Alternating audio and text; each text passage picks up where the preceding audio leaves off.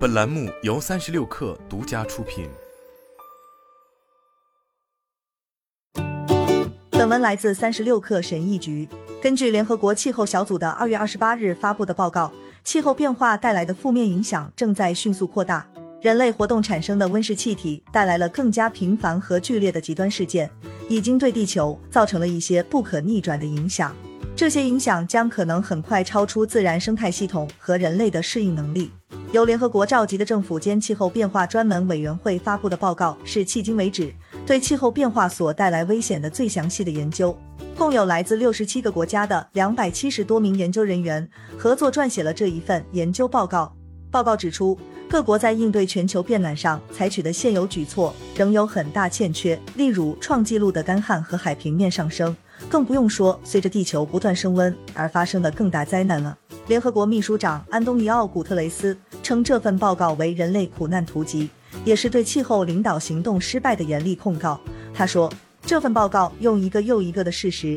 揭示了人类和地球是如何被气候变化击垮的。报告称，在未来的几十年里，随着全球气温的持续上升，数亿人可能会与洪水致命的热浪和严重干旱造成的缺水作斗争。同时，气温的上升导致越来越多的地方适宜蚊子生存。生存范围的扩大，使得登革热和疟疾等疾病的传播范围更广。作物欠收可能会变得更加普遍，使非洲和亚洲等地的居民面临饥饿和营养不良的风险增加。目前，世界上近半的人口每年至少有一部分的时间面临严重的水资源短缺问题。美国德克萨斯大学奥斯汀分校的生态学家卡米尔·帕马森也参与了此次评估报告的编写工作。他认为，该报告得出的一个重要结论则是。我们看到的负面影响比预期的更加广泛，比以前报告中呈现的负面影响要大得多。到目前为止，许多国家早已每年花费数十亿美元用于气候变化适应措施，比如防洪墙、空调或热带自选的自动预报系统。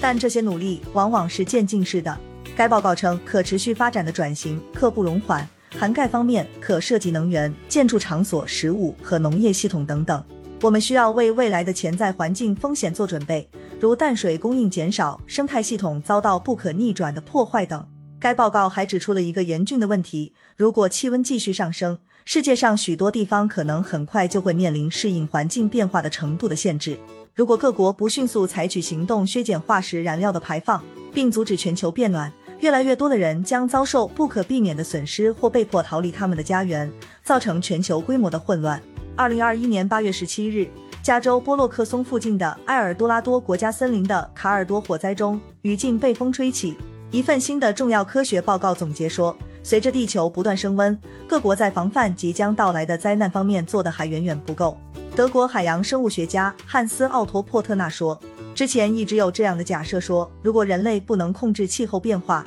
我们就任其发展并适应它。不过，考虑到地球持续变暖所带来的预期风险。”这肯定是一种非常不靠谱的做法。进入工业化时代后，人类过多燃烧煤炭、石油和天然气，同时过度砍伐森林，导致这些燃料燃烧后释放出大量的二氧化碳气体进入大气。所以，自十九世纪以来，全球平均气温已经上升了一点一摄氏度。许多国家领导人已经达成协议，承诺采取有效措施，以实现将全球升温限制在一点五摄氏度的目标。科学家们表示。一旦超过这个临界点，灾难性气候影响的可能性就会大大增加。然而，要实现这一目标，需要各国在二零五零年前完全停止其化石燃料的排放，而大多数国家都远远偏离了这一轨道。专家们估计，二十一世纪全球温度上升范围将在二摄氏度到三摄氏度之间徘徊。联合国秘书长古特雷斯指出，不受控制的碳污染正迫使世界最脆弱的群体走向毁灭。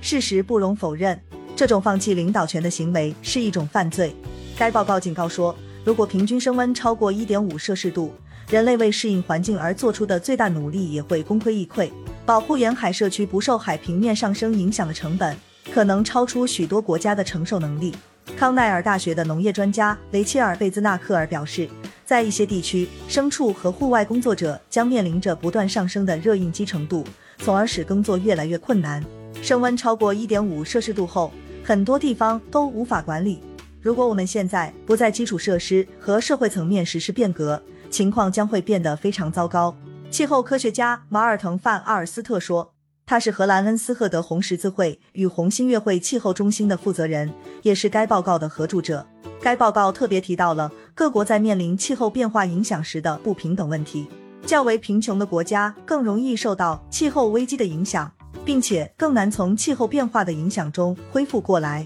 二零一零年至二零二零年期间，在严重脆弱地区，包括非洲和亚洲的国家，洪水、干旱和风暴造成的死亡比非常低程度脆弱地区高出十五倍。这种差异引发了一场有争议的辩论：对温室气体排放负有最大责任的发达国家欠发展中国家一笔气候债务。低收入国家希望得到财政帮助，以抵御未来的威胁，并对他们无法避免的损失进行补偿。当各国政府于十一月在埃及举行下一届联合国气候峰会时，这个问题将成为焦点。世界资源研究所主席安妮达斯·古普塔说：“气候变化是终极不公正现象，拥有最少资源的人对造成气候恶化责任最小的人，却首当其冲受到气候变化带来影响。”他补充说道。如果你没有生活在一个多事地带，那就想象一下，屋顶被大风吹走了，村里的水井被盐水淹没了，庄稼欠收了，工作丢了，饭没了，所有的这些都一次又一次的出现在你的生活里。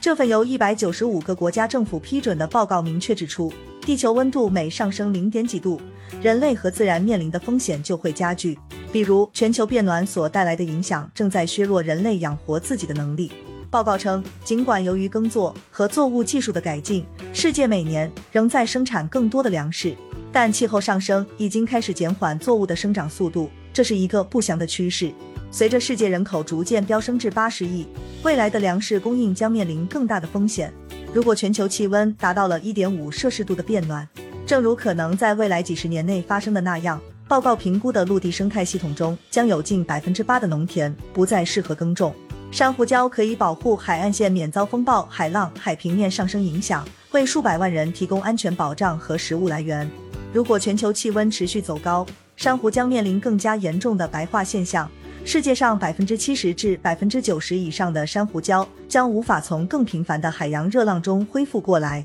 如果没有新的保护措施，全世界受到严重沿海洪水影响的人数可能增加五分之一以上。在升温二摄氏度的情况下。全球有八亿至三十亿人将面临着因干旱导致的长期缺水，许多地方的作物产量和鱼类收成可能开始下降。非洲还有一百四十万儿童可能面临严重的营养不良，影响他们的成长发育。如果升温三度到本世纪末，极端天气事件发生的概率可能增加五倍。海平面上升引发的洪水和暴风雨在全世界造成的经济损失可能是今天的四倍。多达百分之二十九的陆地已知物种可能面临灭绝的高风险。同时，该报告列出了各国可以采取的自我保护措施，比如将房屋建造在地势较高地区，或者研发出能够更好的耐受高温和干旱的新作物品种。不过，人类已经设法减少了一些气候危险带来的伤害。世界气象组织发现，在过去的半个世纪里，由于早期预警系统和灾害管理的改善。全世界死于风暴、洪水和其他极端天气事件的人数已经下降了一半以上。对公共卫生的投资意味着将有更少的人死于霍乱等疾病。即使气温上升和降雨量增加会促进疾病的传播，但报告称，如果全球气温继续上升，适应气候变化将变得越来越困难，特别是对较贫穷的国家而言。美国巴哈马大学的适应性研究人员和报告作者阿黛尔·托马斯说。如果我们能够将升温限制在一点五摄氏度，那么大片地区或特定岛屿仍然可以居住，尽管它们依然容易受到风暴和海平面上升的影响。但是，更高水平的变暖将导致这些地区变得不适宜居住。在二零零九年哥本哈根气候大会上，发达国家承诺在二零二零年之前，每年向发展中国家提供至少一千亿美元资金，帮助其应对气候变化挑战。但十多年过去，发达国家仍迟迟未能履行这一承诺，向发展中国家提供的资金与一千亿美元相去甚远。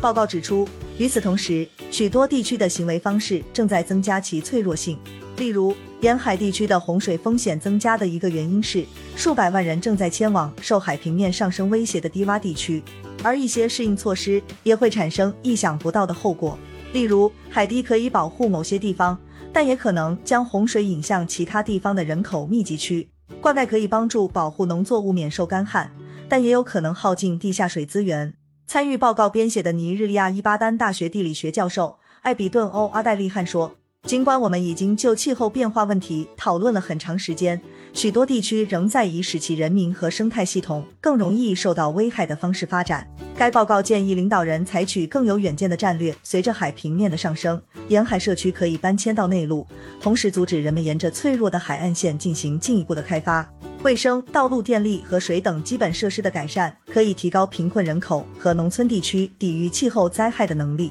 报告的撰写人之一。克拉克大学国际发展教授爱德华·卡尔说：“选择不是在我们是否转型或不在转型之间，选择是我们是否可以选择我们喜欢的转型，还是因为我们对地球所做的事情让我们不得不接受转型。”该报告是联合国政府间气候变化专门委员会对气候科学的第六次重大评估的一部分。该委员会成立于1988年，此系列的第一份报告于去年8月发布。主要研究了人类活动如何使地球变暖背后的科学。好了，本期节目就是这样，下期节目我们不见不散。